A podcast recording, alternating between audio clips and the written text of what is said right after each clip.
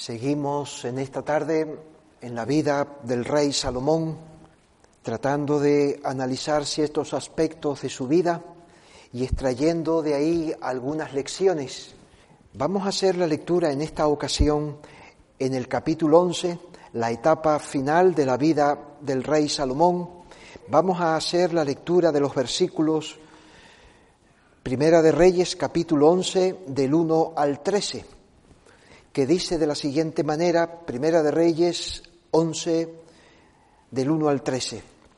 Pero el rey Salomón amó, además de la hija de Faraón, a muchas mujeres extranjeras, a las de Moab, a las de Amón, a las de Edom, a las de Sidón y a las Eteas, gente de las cuales Jehová había dicho a los hijos de Israel, no llegaréis a ellas, ni ellas se llegarán a vosotros, porque ciertamente harán inclinar vuestros corazones tras sus dioses. A estas pues se juntó Salomón con amor. Y tuvo setecientas mujeres reinas y trescientas concubinas, y sus mujeres desviaron su corazón. Y cuando Salomón era ya viejo, sus mujeres inclinaron su corazón tras dioses ajenos, y su corazón no era perfecto con Jehová su Dios como el corazón de su padre David. Porque Salomón siguió a Astoret, diosa de los Sidonios, a Milcom, ídolo abominable de los amonitas, e hizo Salomón lo malo ante los ojos de Jehová y no siguió cumplidamente a Jehová como David, su padre. Entonces edificó Salomón un lugar alto a Quemos, ídolo abominable de Moab, en el monte que está enfrente de Jerusalén, y a Moloc, ídolo abominable de los hijos de Amón. Así hizo para todas sus mujeres extranjeras, las cuales quemaban incienso y ofrecían sacrificios a sus dioses. Y se enojó Jehová contra Salomón, por cuanto su corazón se había apartado de Jehová, Dios de Israel, que se le había parecido dos veces. Y le había mandado acerca de esto, que no siguiese a dioses ajenos, mas él no guardó lo que mandó Jehová. Y dijo Jehová a Salomón, por cuanto ha habido esto en ti y no has guardado mi pacto y mis estatutos que yo te mandé, romperé de ti el reino y lo entregaré a tu siervo. Sin embargo, no lo haré en tus días por amor a David, tu padre. Lo romperé de la mano de tu hijo.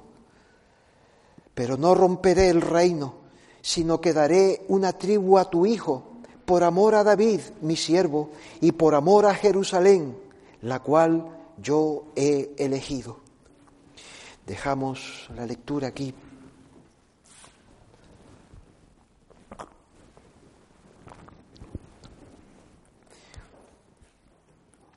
Vamos a tener unas palabras de oración.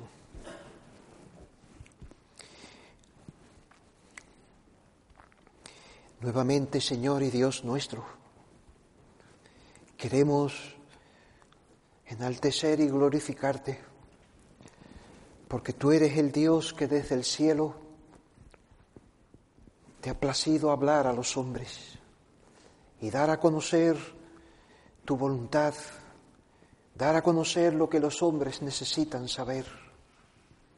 Has escogido las escrituras como medio a través del cual tú hablas y la exposición de ella por donde se manifiesta tu poder para santificar y para salvar. Oh Dios, estamos delante de ti. Nosotros hemos creído, por eso estamos aquí.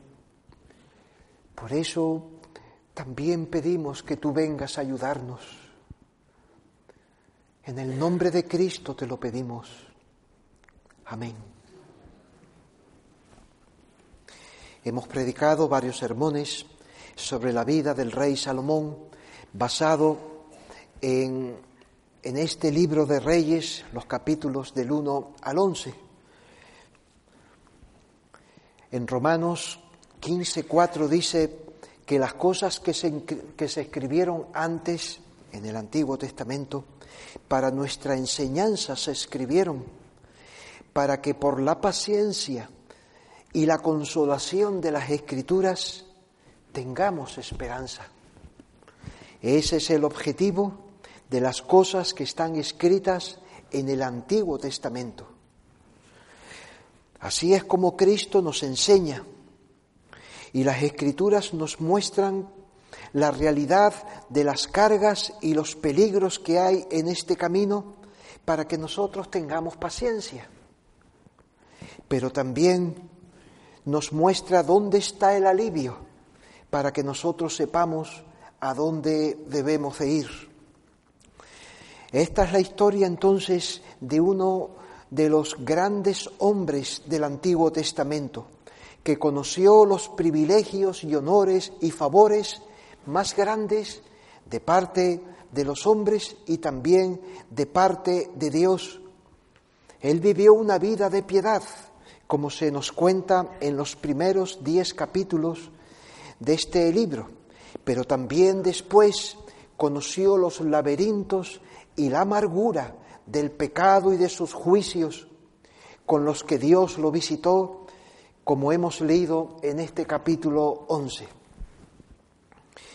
Recuerdan que primero estuvimos mirando en el capítulo 3 lo que pasó en el primer año de su reinado.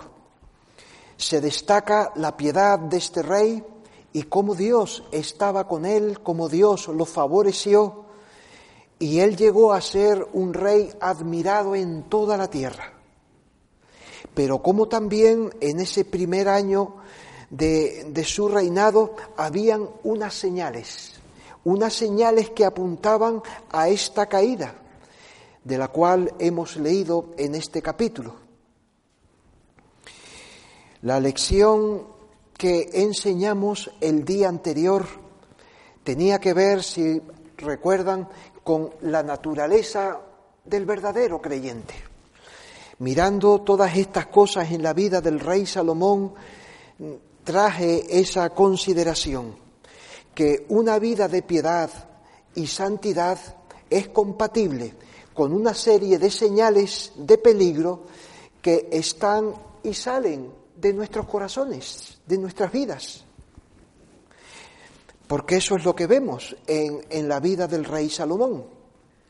O sea que ser un hombre, ser una mujer piadoso, andar en santidad, no quiere decir que esas señales de peligro ya no están. No.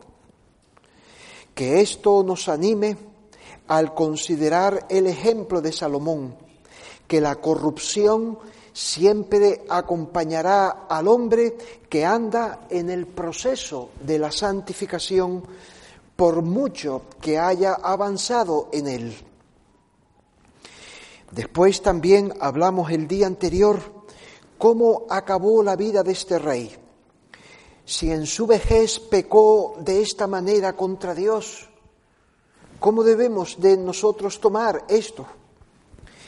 Y estuvimos hablando como el verdadero creyente no pierde la salvación que Dios le ha dado por gracia. El verdadero creyente va a perseverar en la fe y en el arrepentimiento aún después de haber caído en periodos de pecado, como vemos aquí que cayó Salomón. No obstante, Dios lo visitará con juicios temporales por su pecado. Vamos a, resaltar otra lección importante para nuestra paciencia y consolación que podemos extraer de la vida del rey Salomón. He pensado en dos lecciones. Espero que nos dé tiempo para las dos. Primero, ¿de dónde venía el mayor peligro para Salomón? ¿Dónde estaba el mayor peligro? En Salomón. Esto es una pregunta que nos debemos hacer porque si podemos tener un panorama de la vida del rey Salomón durante estos diez capítulos, eh, algo sin duda sobresale cuando leemos estos diez capítulos primeros. En toda la, vida del rey Salomón, a lo largo de esos primeros años, en todo su reino, dentro de sus fronteras, la gente vivía tranquila. La gente vivía en paz. ¿Qué lugar para vivir era el reino de Israel cuando Salomón reinaba? Pocas naciones pueden tener un periodo tan, tan elevado y tan próspero como ese. Vamos a repasar algunas cuestiones, vamos a repasar algunas cosas en cuanto a cómo era la vida durante el reinado de Salomón. En el capítulo 3, en el versículo 28, después de que Salomón hubiese juzgado a aquellas dos mujeres prostitutas que se peleaban por aquel hijo, nos dice al final en el capítulo en el versículo final de ese capítulo, Primera de Reyes 3, 28, y todo Israel oyó aquel juicio que había dado el rey. Y temieron al rey, porque vieron que había en él sabiduría de Dios para juzgar. Todo Israel oyó la noticia de cómo Salomón pudo eh, eh, tratar un asunto tan difícil como ese, averiguar de quién era el niño de esas dos madres que decían cada una que era de él, mientras el otro estaba muerto. ¿Cómo averiguar de quién realmente es ese hijo? Bueno, todo Israel eh, oyó el juicio y cómo abordó Salomón esta cuestión. Así que, cómo ellos apreciaron a este rey, al hijo de David, como un hombre capaz para juzgar, capaz de atender sus cuestiones, de resolver asuntos en verdad complicados y muy difíciles. ¿Qué rey tenemos? En el en el capítulo 20 del siguiente, perdón, en el versículo 20 del siguiente capítulo, 4.20, miren lo que dice.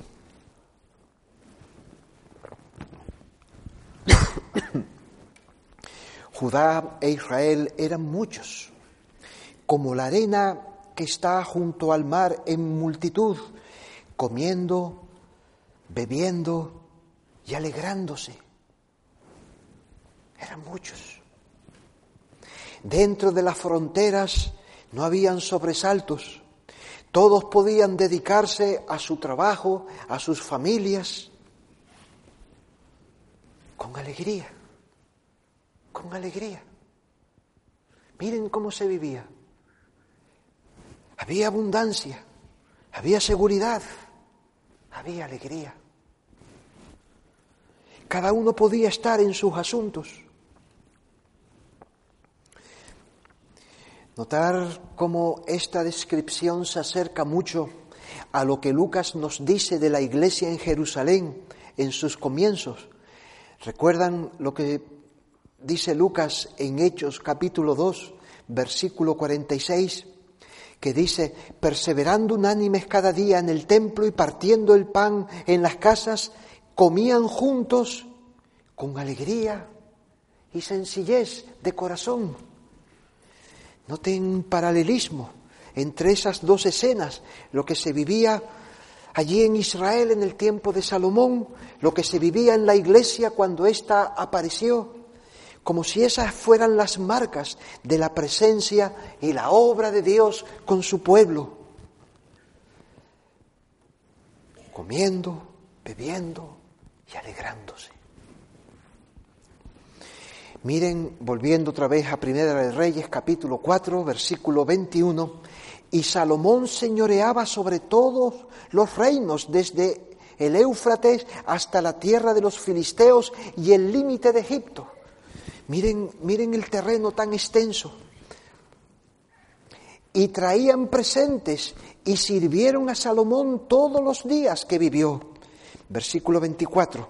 Porque él señoreaba en toda la región al oeste del Éufrates, desde Tifsa hasta Gaza, sobre todos los reyes al oeste del Éufrates, y tuvo paz por todos lados alrededor.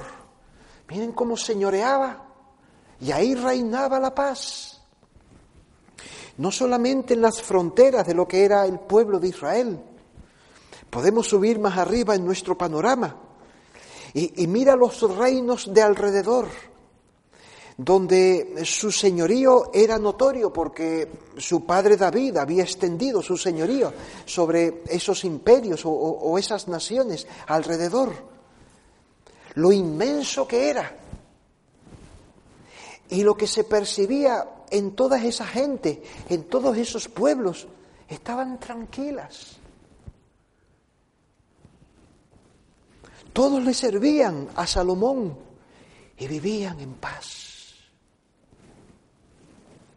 Miren en el capítulo 5, versículo 4. Capítulo 5, versículo 4 de Primera de Reyes. Ahora Jehová, mi Dios, me ha dado paz por todas partes. Consideren, no solamente paz, pues ni hay adversarios ni mal que temer. Consideren vivir en una nación así. No hay adversarios, no hay mal que temer Miren lo que era la presencia de Salomón, el reinado de Salomón. No solamente paz, sino que eh, en esas naciones vecinas nadie estaba tramando una revuelta. Nadie, ningún cabecilla estaba inquieto, estaba intranquilo,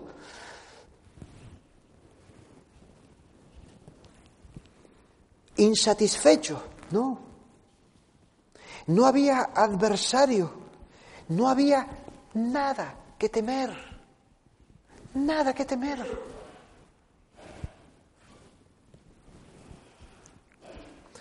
Esa es la vida ideal de los pueblos. Eso es lo que Cristo traerá en su reino. Aquí Salomón es figura de Cristo, pues indica ¿Cómo será el reino de Cristo? ¿Recuerdan Isaías 9:6? Lo dilatado de su, de su imperio y la paz no tendrá límites. Cuando venga Cristo, cuando traiga su reino, lo dilatado de su imperio y la paz no tendrá límites. Bueno, eso habla el reinado de Salomón. Es de destacar que, además, no solamente entre los reinos de los hombres de la tierra había paz y tranquilidad y prosperidad, el cielo mismo. El cielo estaba en paz con Salomón, tenía una relación con Dios en la cual él veía la sonrisa de Dios sobre él. capítulo 3, versículo 5, el pasaje que hemos mirado. Y se le apareció Jehová a Salomón en Gabaón una noche en sueños y le dijo Dios, pide lo que quieres que yo te dé. Eso muestra la postura de Dios hacia Salomón en el versículo 10. Y agradó delante del Señor que Salomón pidiese esto, petición agradable a Dios en el capítulo 4, versículo 29. Y Dios dio a Salomón sabiduría y prudencia muy grande y anchura de, corazón como la arena que está a la orilla del mar. Como le daba Dios a Salomón en el capítulo 5, versículo 12. Jehová pues Dios dio a Salomón sabiduría como le había dicho, y hubo paz entre Irán y Salomón, e hicieron pacto entre ambos. Dios seguía bendiciendo a Salomón. O en el capítulo 9 también podemos ver cómo hace, hizo otra petición Dios a Salomón y dice en el, en el, capítulo 9, versículo 2, Jehová apareció a Salomón la segunda vez, como le había aparecido en Gabaón, y le dijo Jehová, yo he oído tu oración y tu ruego que has hecho en mi presencia. Yo he oído, yo recibo esa petición, una petición agradable. Incluso cuando él acabó de hacer el templo, de construir el templo, ¿qué pudieron ver todos a la conclusión de la obra del templo a Jehová? En el capítulo 8, versículo 10, nos dice, y cuando los sacerdotes salieron del santuario, la nube llenó la casa de Jehová. Y los sacerdotes no pudieron permanecer para ministrar por causa de la nube, porque la gloria de Jehová había llenado la casa de Jehová. Miren lo que pudieron ver en, el tiempo del reinado de Salomón, cómo Dios descendió a esa casa que él había construido para um, sacrificar a Dios, la casa de Dios, y cómo Dios hizo notoria su presencia con esa nube. O sea que de parte de los hombres, pero de parte del cielo, todo era favorable para con Salomón. Todos apoyaban a Salomón, todos admiraban a Salomón, todos respetaban a Salomón. Dios lo bendecía, Dios le daba muchos favores. No había peligro, no había adversarios por ningún sitio a la vista. Teniendo todo a su favor, la pregunta es, ¿cómo es que este hombre cambió para mal? ¿Por qué él cambió para mal? Como hemos leído en el capítulo 11. ¿Cómo es que él quedó sometido a malas pasiones? ¿Y cómo es que estuvo andando de manera que atrajo el desagrado de Dios sobre él? Si no había en el cielo ni en la tierra nada que estuviera contra él, había paz por todas partes. ¿Dónde estaba el peligro? Bueno, el peligro lo tenía cerca muy cerca. Su corazón. Su corazón. Ese era el peligro, el gran peligro para Salomón. Observaron en la lectura que hice en el capítulo 11 todas las veces que aparece la palabra corazón, no sé si se fijaron, Todas las veces que aparece la palabra corazón, corazón, corazón.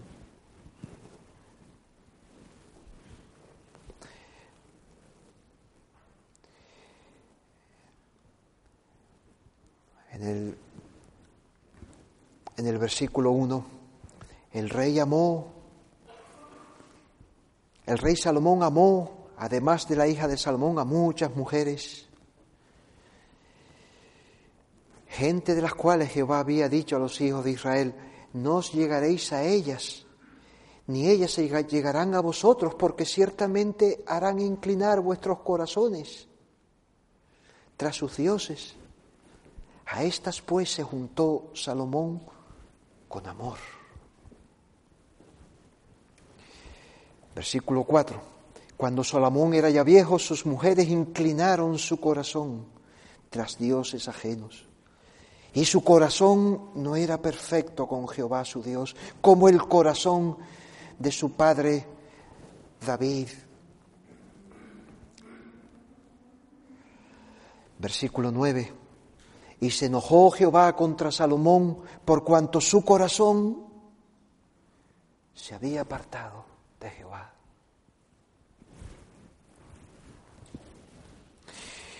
Lo que destaca es hacia dónde había dirigido eh, el, el amor del corazón de Salomón. ¿Hacia dónde fue? ¿Hacia dónde fue el amor de Salomón? Eso fue lo que había pasado con este rey. Lo que pasó, pasó en su corazón. Lo que ocurrió en su corazón entonces explica el gran cambio de este hombre.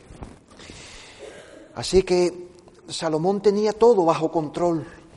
No había ninguna amenaza a su alrededor, en todo su reino, en todo su imperio. Pero los deseos de placer, los deseos de poder, los deseos de dinero, la inclinación a la idolatría fue su gran amenaza. Ese fue el mal que provocó su caída. Miren dos fotos, dos fotos de Salomón en distinto, en distinto tiempo, como se están usando ahora, ¿no? A ver cómo era hace 10 años y a ver cómo era hoy y se hace una foto con la misma ropa, con la misma postura, a ver qué ha cambiado e, en esos años. Miren cómo era al principio el corazón, una fotografía del corazón de Salmón. Primera de Reyes, capítulo 3, versículo 3. Mas Salomón amó a Jehová, andando en los estatutos de su padre David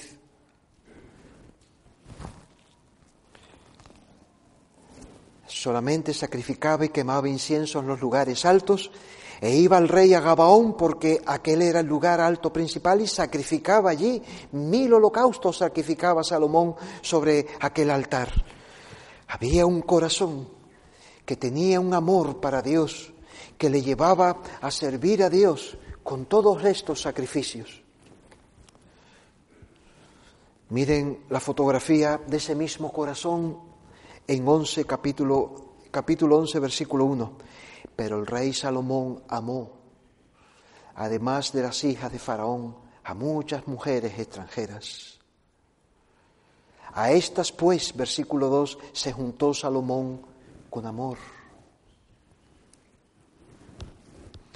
Sus mujeres inclinaron su corazón tras dioses ajenos y su corazón no era perfecto con Jehová. Miren, la fotografía del, mismo lugar, del corazón,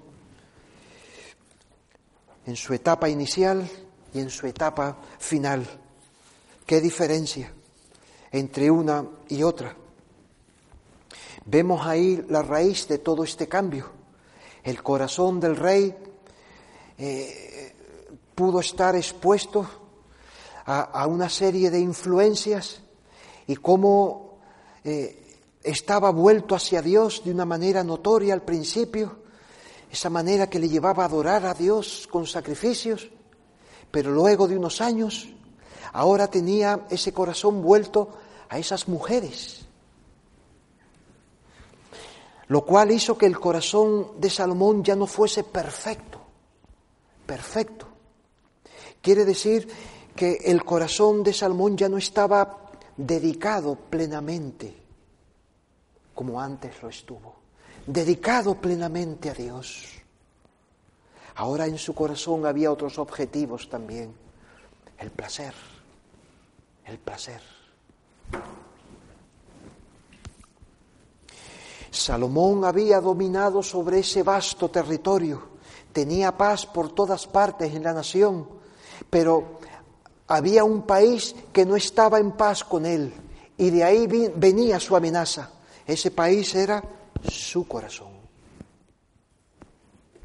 Habían señales de peligro, como hemos visto anteriormente, pero ¿cuándo empezó a tornarse ese corazón del rey, de Dios, hacia ese otro lugar? ¿Cuándo?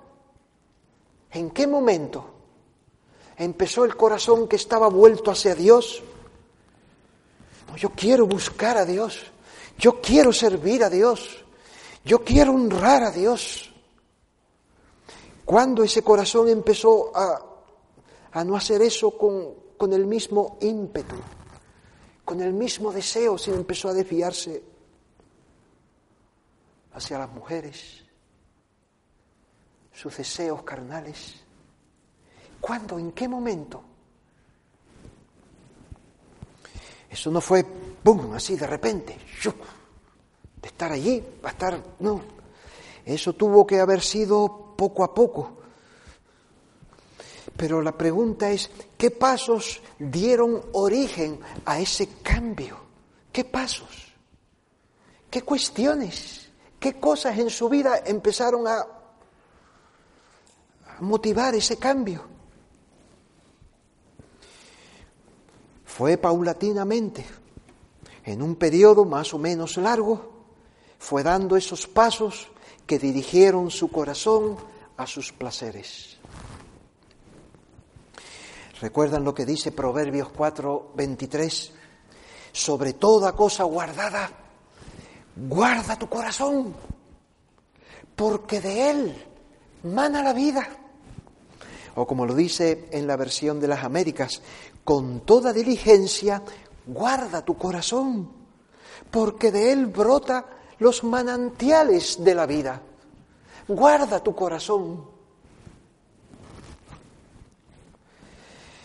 Este rey falló aquí en algunas cosas.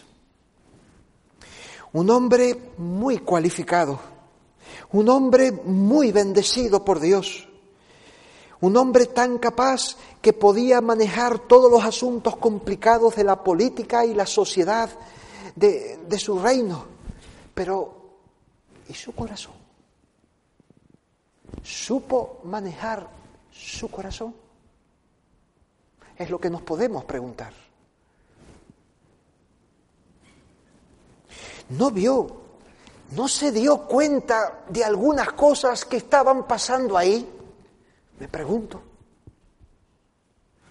No nos dice, pero nos pone estas, eh, eh, estas, estas fotografías de la vida de Salomón, estos hechos para que nosotros pensemos y saquemos conclusiones.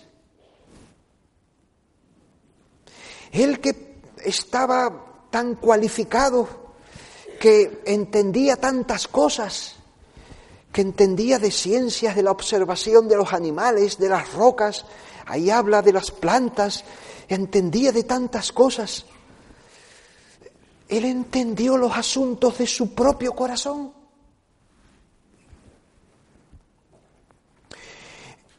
no se dio cuenta de algunas cosas que estaban pasando en su corazón, me pregunto.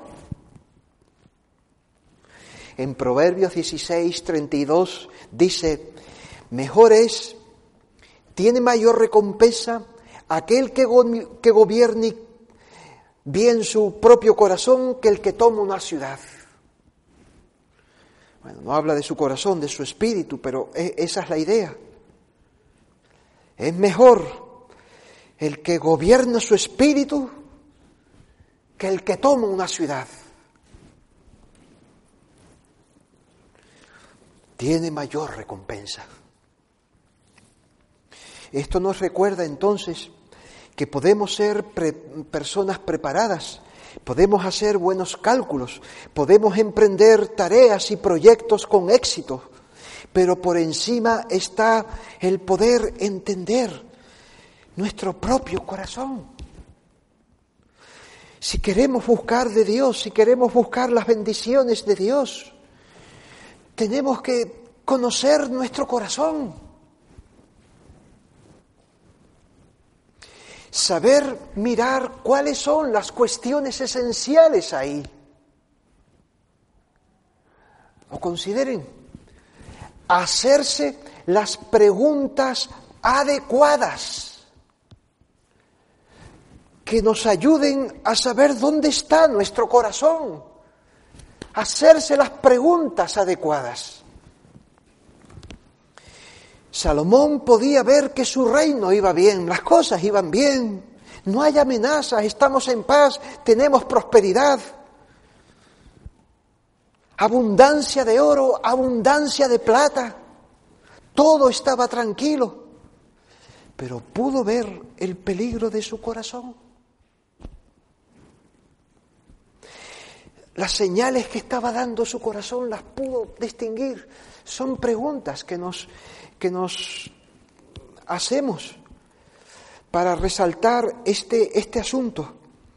¿Cuál fue el peligro de Salomón? ¿Supo mirar él las piezas claves? ¿Hacerse las preguntas adecuadas para, para conocer el estado de su corazón, la dirección de su corazón.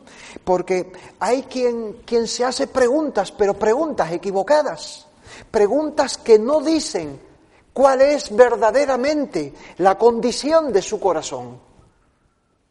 Por ejemplo, preguntas como, ¿cómo me siento yo? ¿Cómo me siento?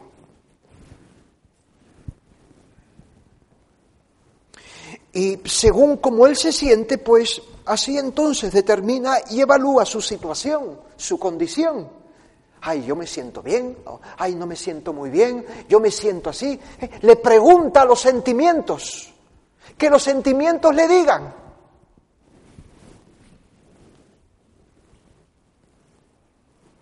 Y realmente los sentimientos pueden decirnos cuál es la condición real de nuestro corazón.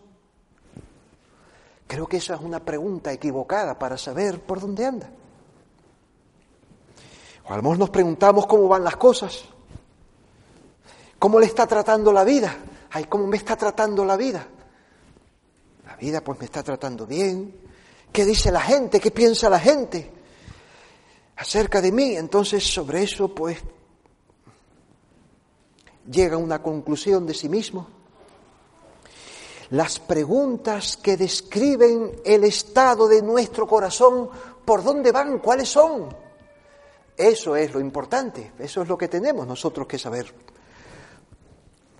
¿Qué tipo de relación tengo yo con Cristo? ¿Cómo me siento? Bueno, a veces me siento para arriba y a veces me siento para abajo. A veces me siento hundido y a veces... Pero, pero, ¿qué relación tengo yo con Cristo? Eso es una pregunta. ¿Qué tipo de relación mantengo yo con Cristo?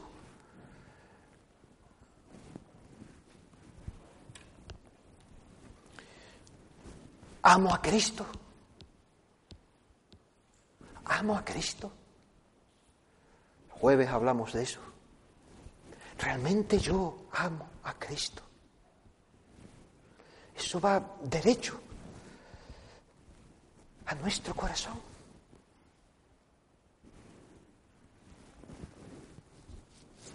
¿Cuáles son mis prioridades? ¿Cuáles son mis prioridades? No lo que yo pienso que deberían ser las prioridades, sino en mi vida, en mi vida práctica, ¿qué veo yo que son mis prioridades?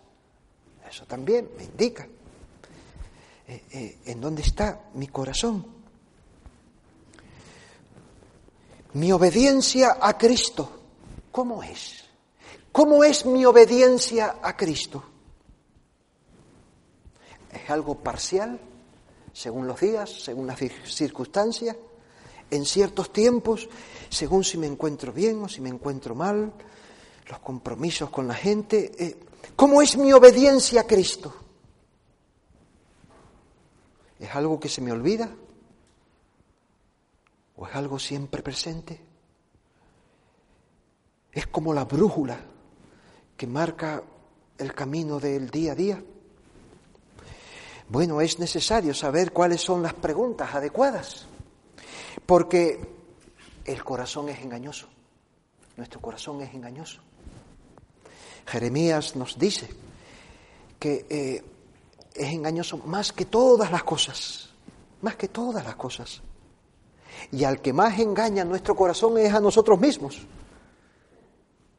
Nos engaña a nosotros mismos, nuestro corazón. ¿Cuánta gente vive engañada por su propio corazón? Personas que parecen y se muestran como feliz y en realidad no lo son. Solo quieren que los demás vean que Él es como una persona feliz. ¿Cuántos parecen ser personas abiertas, resueltas, que sonríen ante la vida, pero en realidad son personas temerosas, dependientes, amargadas? Lo que pasa es que quieren proyectar otra imagen. Quieren ellos, pues, decirse a sí mismos, ser positivos, como se nos decía esta mañana, en la nueva era, ser positivos. Quienes parecen o quieren parecer fuertes y en realidad son todo lo contrario. Temen enfrentarse a su vida, pero ellos necesitan parecer fuertes porque qué cosa más complicada es el corazón del hombre. El corazón mío. Qué cosa más complicada para conocer. Incluso creyentes podemos vivir pensando que somos más de lo que en realidad somos. Y vivimos por encima de nuestra realidad. Y lo creemos. yo soy una persona así, yo soy una persona así, yo soy, yo soy. No lo dice, no lo decimos, pero lo pensamos. Y así nos, y así nos planteamos nuestra, nuestra vida. Nuestro corazón nos puede engañar y no nos enteramos. Esta es la cuestión. Por eso decía Romanos capítulo 12, versículo 3, digo pues por la gracia que me es dada, a cada cual que está entre vosotros, que no tenga más alto concepto de sí que el que debe tener. No tenga más alto concepto de sí que el que debe tener, o sea, que conozca en verdad su propia condición y dónde Dios le ha puesto y, y lo que Dios le ha dado, pero que lo conozca con verdad.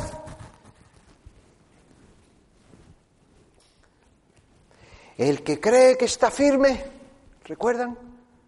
Primera de Corintios 10, 12. Cuidado. El que cree que está firme, porque, amor, creemos.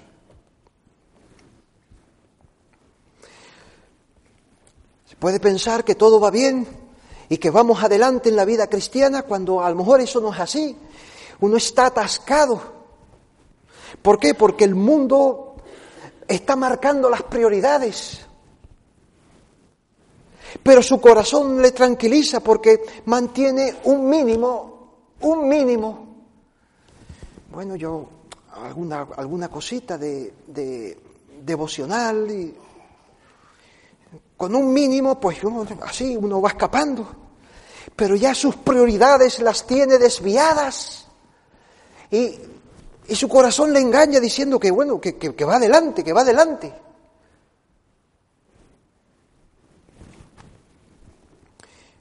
El corazón puede estar aferrado al que dirán.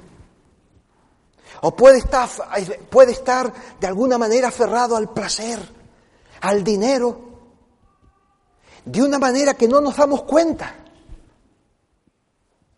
Y ahí está obrando eso. No nos hacemos las preguntas adecuadas.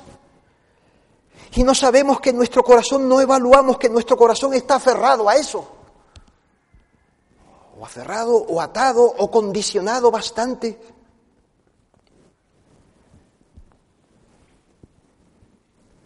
Puede que el mundo tenga atrapado o estemos en una relación indebida, porque ahí se ha ido acaramelando el corazón en una relación indebida.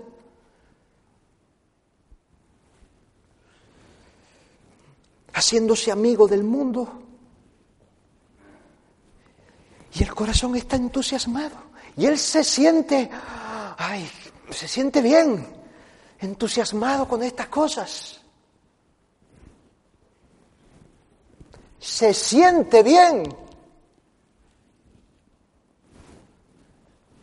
¿Eh? Sus sentimientos le mandan un mensaje y él cree que es el Estado.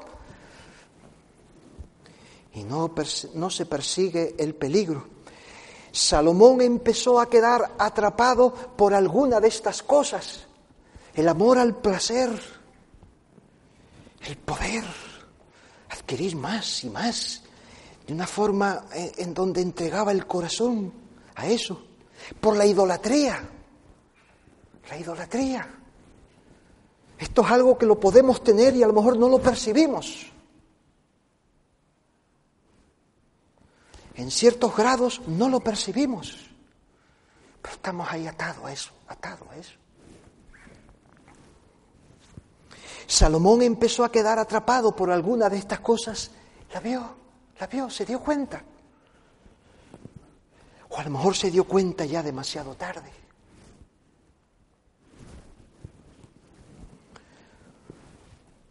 Por fuera todo estaba bien, por fuera todo estaba en paz.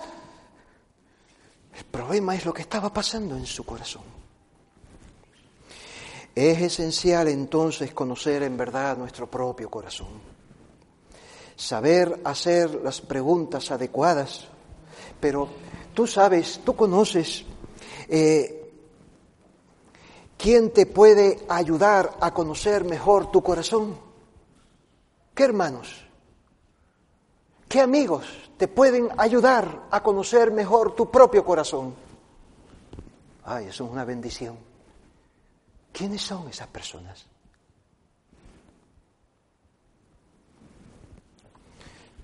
Saber qué ministerio de la predicación de la palabra de Dios te ayuda a conocer y entender y tratar mejor tu corazón. Estas son las cosas que tú tienes que tener en alta estima. Es una bendición grande de Dios que te dé los medios y las personas que te ayuden a conocer tu propio corazón. Porque aunque todo vaya bien y estemos en paz y en prosperidad, de nuestro propio corazón podrá venir nuestro peor peligro. Salomón nos recuerda esta importante enseñanza. Para entender entonces el cambio en la vida de Salomón hay que mirar su corazón. Ahí estaba el peligro en el cual cayó este rey. Así que sobre toda cosa guardada, guarda tu corazón, porque de él mana la vida. Bueno, creo que tenemos tiempo para, para mirar el siguiente punto. Habiendo planteado esta cuestión de lo importante que es conocer el corazón, viendo este panorama de la vida de Salomón y cuál fue el peligro que vino a él y, quedó él atrapado, vamos a dar oh, lo que resta ahora, quizás entre hoy y el próximo día, son algunas pautas de cómo cuidar el corazón. Y la primera de ellas, que es el punto que vamos a mirar ahora, cómo cuidar nuestro corazón, mira las decisiones que tomas. Considera las decisiones que tomas. Hemos hablado acerca de la naturaleza del creyente, hemos localizado cuál puede ser la fuente del peligro, según los detalles de esta biografía de Salomón. Vamos entonces a, recordar algunas cosas de cómo tratar nuestro corazón. Y esta es la primera. Las decisiones que tomamos afectarán nuestro corazón para bien o para mal. Tenemos que asumir esta realidad.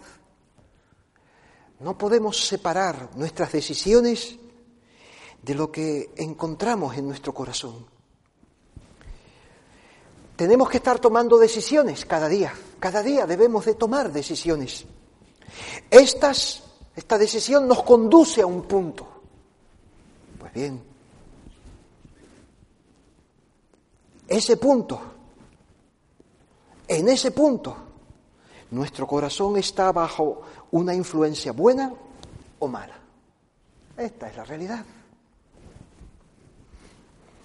Dios vino a Salomón aquel día, como hemos mirado ya varias veces, recuerdan en aquella ocasión, se le apareció Jehová a Salomón en Gabaón una noche en sueños y le dijo Dios, pide lo que quieras que te dé. Salomón, toma una decisión en cuanto a este asunto. ¿Qué es lo que quieres que te dé? Salomón tenía que tomar una decisión, pensar. Tomó una decisión. realmente fue una decisión buena, una decisión sabia. Lo que él le pidió a Dios, a Dios le agradó. Como dice en el versículo 10, agradó delante del Señor que Salomón pidiese eso, una buena decisión. Esa buena decisión le llevó a un punto. ¿Y qué punto era ese? Pues el punto donde recibió más de los favores y más de las bendiciones de Dios.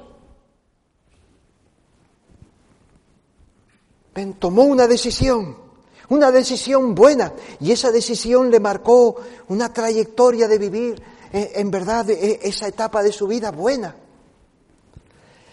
Pero en aquella noche Dios le dijo, versículo 14 de este capítulo 3, Primera de Reyes 3, 14, en aquella noche Dios también le dijo, y si anduviereis en mis caminos, perdón, y si anduvieres en mis caminos, guardando mis estatutos y mis mandamientos como anduvo David tu padre, yo alargaré tus días.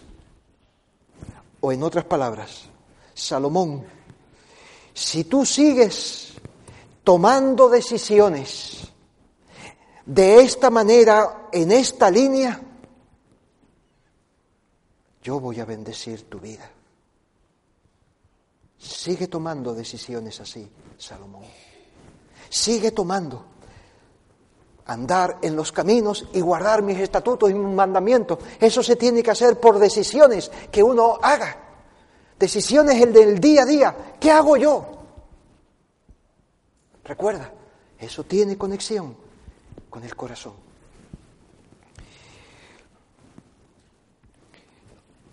En el capítulo 9 cuando volvió Dios a responderle aquella petición que le, que le había hecho Salomón con respecto a la casa, que hemos leído, capítulo 9, versículo 2, Jehová apareció a Salomón la segunda vez como le había aparecido en, eh, en Gabaón y le dijo, yo he oído tu oración y tu ruego, etc.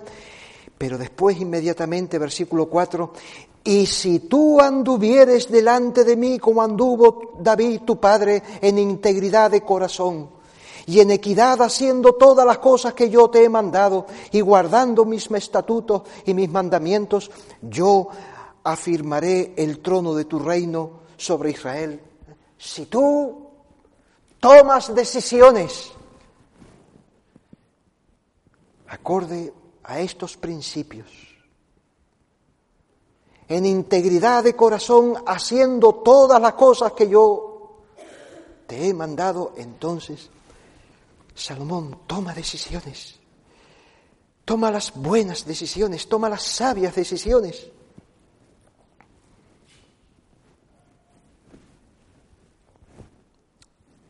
Es lo que Dios le dijo. Es una forma en que nosotros tenemos que guardar nuestro corazón. ¿Qué decisiones tomamos? Bueno, él tomó decisiones también. Recuerdan en el capítulo 3, versículo 1, Salomón hizo parentesco con Faraón, rey de Egipto. Tomó decisión de unirse a esa mujer pagana, una mujer que no servía a Dios. Tomó esa decisión. Tomó la decisión como dice en el versículo 3, solamente sacrificaba y quemaba incienso en los lugares altos.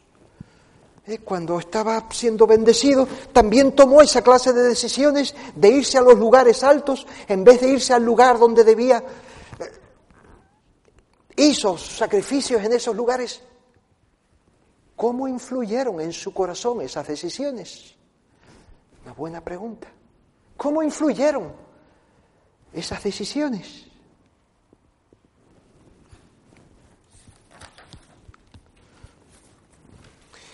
Vamos a repasar algunas decisiones en algunos de los personajes de la Biblia. ¿Recuerdan el hijo pródigo? El hijo pródigo tomó aquella decisión de decirle a su padre de que le diera la herencia porque él se quería marchar. Bueno, ese fue el primer paso, una decisión, él tomó una decisión. ¿A dónde vemos que él llegó?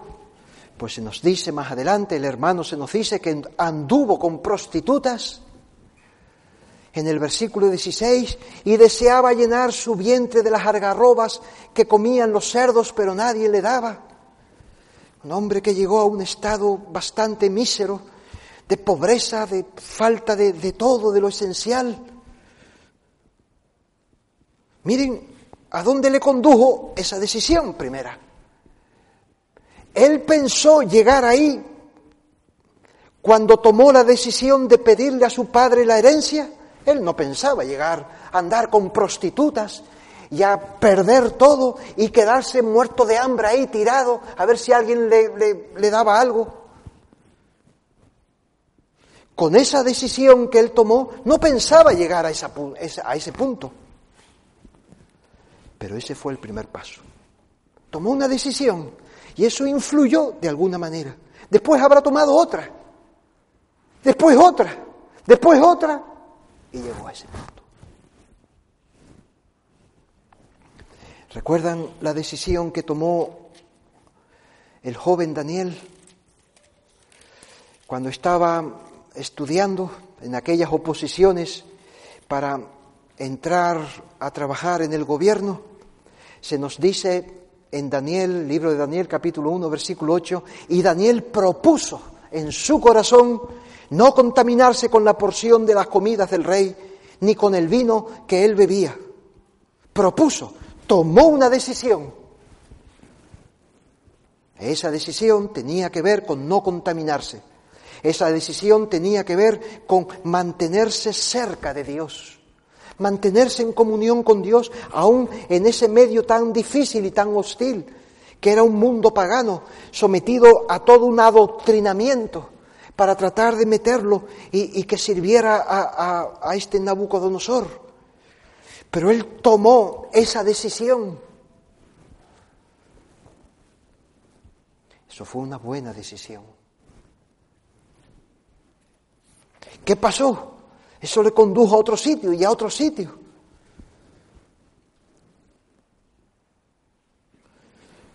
Dice en el versículo 9, y puso Dios a Daniel en gracia y en buena voluntad con el jefe de los eunucos. Eh, esa, buena, esa decisión buena a Dios le agradó y Dios empezó a mover las cosas. Dios puso a Daniel en gracia para con ese hombre. Y después lo vemos como, versículo 17, a estos cuatro muchachos Dios les dio conocimiento, inteligencia. Esa decisión afectó su corazón. ¿Y cómo fue bendecido? Él tendría que tomar más decisiones. Y a lo largo de su vida tomó serias decisiones. Y Daniel es un hombre que siempre tomó sabias decisiones, aunque fuesen muy arriesgadas para él. Lot, ¿recuerdan la decisión de Lot? Tomó esa postura de habitar al lado de aquella ciudad, Sodoma y Gomorra, una ciudad donde los hombres eran pecadores contra Jehová en gran manera. Bueno, él tomó esa decisión de ir allí, mudarse hasta allí y, ponerse a vivir allí. Bueno, eso le llevó a exponer su corazón y el corazón de los suyos a la influencia del mundo. Y vemos cuán gran pérdida tuvo él, a dónde llegó, cómo perdió todo, perdió a su, esposa, incluso en el capítulo 19 de Génesis nos dice cómo llegó a perder tanto. Una mala decisión fue el primer paso. Y eso empezó a condicionarle. Y después a condicionarle en otra decisión. Josías, vamos a ir a, otro ejemplo. Josías, segunda de Crónicas, capítulo 34. Eh, eh, Josías fue un gran rey, era también, era contemporáneo de Jeremías. Cuando era joven, tomó una buena decisión. A los ocho años de su reinado, es decir, más o menos tendría 15, 16 años, siendo aún muchacho, comenzó a buscar al Dios de David, su padre. Esa fue su decisión. Yo quiero buscar a Dios. Bueno, una buena decisión. Eso le llevó a la siguiente decisión, versículo 8. A los 18 años de su reinado, después de haber limpiado la tierra y la casa, envió a Safán, hijo de Asaías, y a, a Maasías, gobernador de la ciudad, y a Joab, hijo de Joacás, canciller, para que reparasen la casa de Jehová su Dios. Tomó la decisión, vayan ustedes a preparar la casa, a reparar, para que en donde Dios ha establecido, ahí adoremos a Dios. Buena decisión. ¿A dónde le llevó esa decisión? Recuerden, esa decisión de reparar la casa le llevó a encontrar el libro de la ley. Encontraron el libro de la ley reparando la casa. ¿Y, qué pasó cuando encontraron el libro de la ley? Eh, este rey Josías se comprometió más con Dios, entendió ciertas cosas que antes no veía con, con esa claridad. Y después de entender más claramente, llamó al pueblo para consagrarse a Dios. Ven cómo esas decisiones iban fortaleciendo su alma y le iban abriendo camino para tener más y más de Dios, buenas decisiones. Pero ¿qué pasó al final? En el, en el capítulo 35 nos dice en el versículo 20, después de todas estas cosas, luego de haber reparado Josías la casa de Jehová, Necao, rey de Egipto, subió para hacer guerra en Carquemis, junto al Éufrates, y salió Josías contra él. Y Necao le envió mensajeros diciendo, ¿qué tengo yo contigo, rey de Judá? Yo no vengo contra ti hoy, sino contra la casa que me hace guerra. Y Dios me ha dicho que me apresure. Deja de oponerte a Dios, quien está conmigo, no sea que Él te destruya. Mas Josías no se retiró, sino que se disfrazó para darle batalla. O sea, tomó la decisión de ir y plantarle guerra, batalla al rey de Egipto, que el rey de Egipto no venía contra él en guerra, el rey de Egipto iba a otra batalla, pero él se metió en esa batalla. El rey le dijo, Josías, esto no va contigo. Josías, no te metas aquí, esto no es cosa tuya, yo no tengo nada contra ti. Pero Josías no lo oyó. No lo oyó Josías. Se disfrazó para darle batalla y no atendió a las palabras de Necao que eran de la boca de Dios. Vino a darle batalla en el campo de Megido y los flecheros tiraron contra el rey Josías y murió. Murió antes de tiempo. Este gran rey murió. Una decisión equivocada. Pero si este, este hombre había tomado buenas decisiones, ¿cómo es que tomó esta decisión? ¿Por qué no yo? ¿Por qué no yo al, rey Nacao? ¿Por qué no tenía ese oído? ¿Por qué él se empeñó? Ahí está la pregunta. Su corazón le engañó. Todo le había salido bien a Josías. Todo estaba bien. Bueno, pues aquí también me va a salir bien las cosas.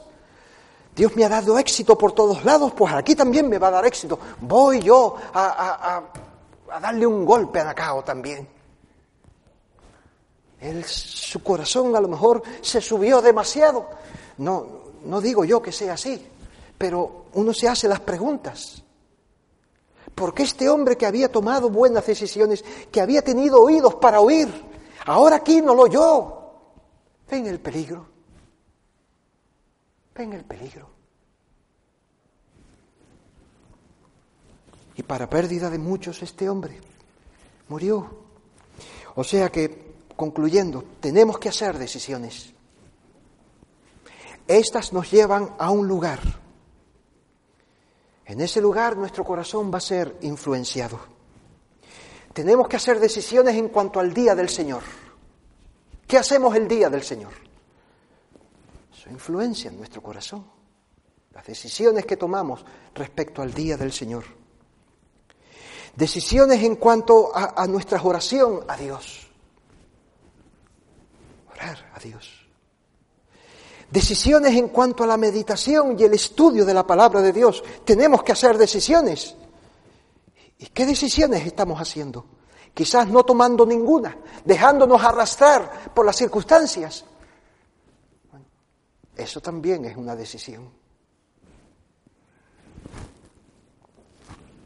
Tenemos que hacer decisiones acerca de nuestro trabajo, el trabajo, acerca de nuestras eh, prioridades, decisiones con nuestras prioridades, qué es primero, qué es segundo. Tú verás que lo tienes que hacer en, tu día a día, porque tú tienes que, si los niños, que si tienes que esto, este compromiso, entonces tú tienes que hacer decisiones prioritarias. Recuerda, recuerda, corazón. ¿Dónde vamos a vivir? Eso es una decisión también que puede afectar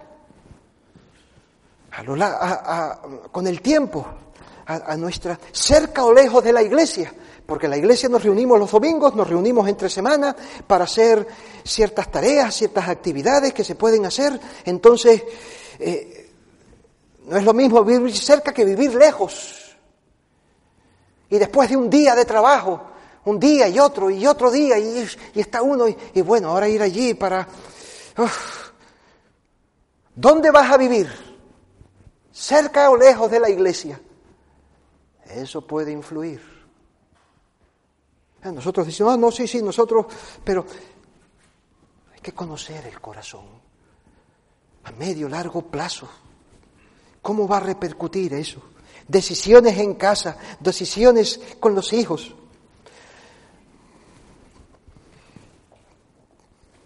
Puedes decidir sobre la base de la voluntad y los principios de la palabra de Dios. Puedes eh, decidir sobre esos buenos consejos que te están dando.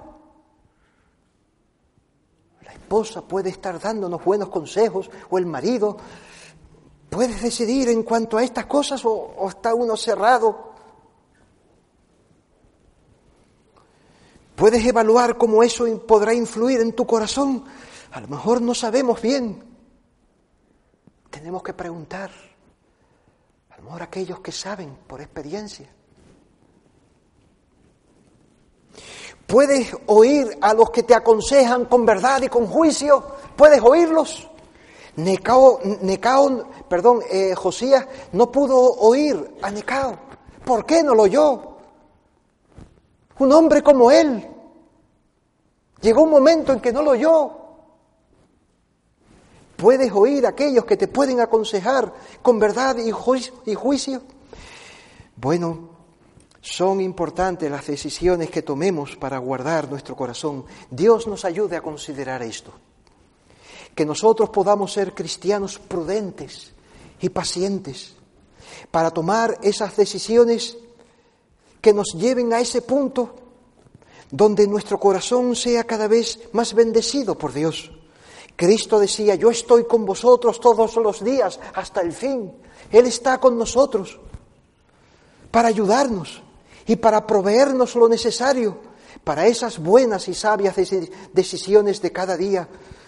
Que podamos ser prudentes para ir a Él y pacientes para no salir nosotros corriendo, pacientes para esperar, esperar.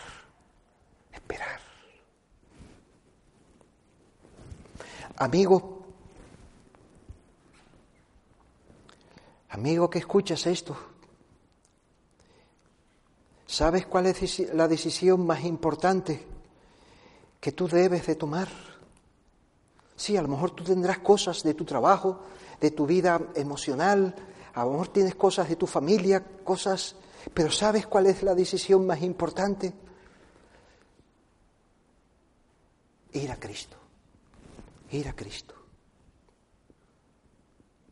Que Él te dé lo que tú necesitas para conocer a Dios, para tener la vida eterna, para recibir el perdón de pecados. Esa es la decisión más importante. Lo que tú más necesitas ahora para encaminar tu vida por senderos de paz. Nos despedimos en oración. Señor y Padre nuestro, queremos darte gracias porque tú eres el que conoces todas las cosas, miras desde el cielo y sabes los caminos de los hombres. Tú eres el Dios que ha venido para bendecirnos. Por eso has mandado a tu Hijo Jesucristo.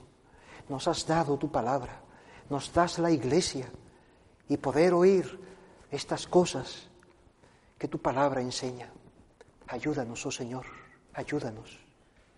Que nosotros podamos y sepamos conocer nuestro corazón y tomar buenas decisiones. Esas decisiones donde encontramos con tu sonrisa y, más medida de tu gracia y de tu poder sobre nosotros. Ayúdanos en esta semana que comienza, líbranos de tentaciones. Quisiéramos rogarte que tú nos des el pan de cada día y que podamos servirte y que tú estés con nosotros para que seamos sabios para esas decisiones que debamos de tomar. En el nombre de Cristo te lo pedimos con acción de gracias. Amén.